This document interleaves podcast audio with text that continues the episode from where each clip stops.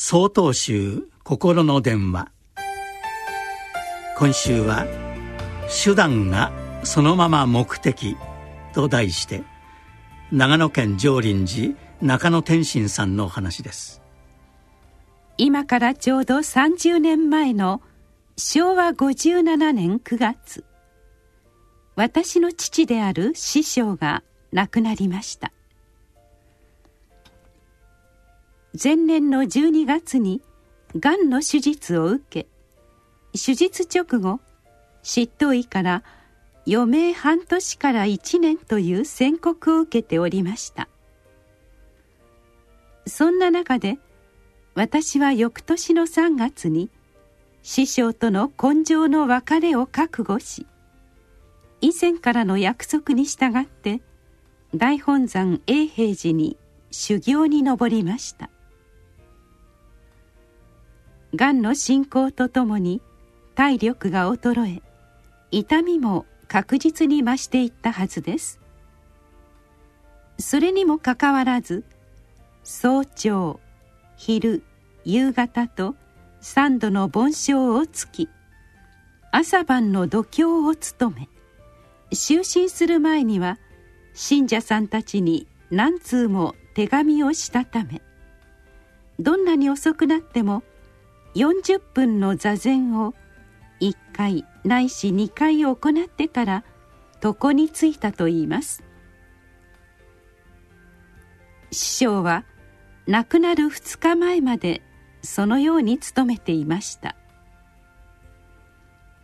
既得の知らせを受けて師匠の枕元に駆けつけ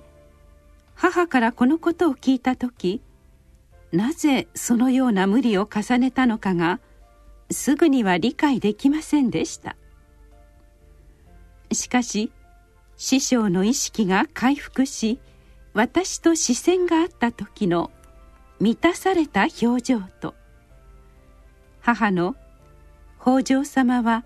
義務感や何かの目的のために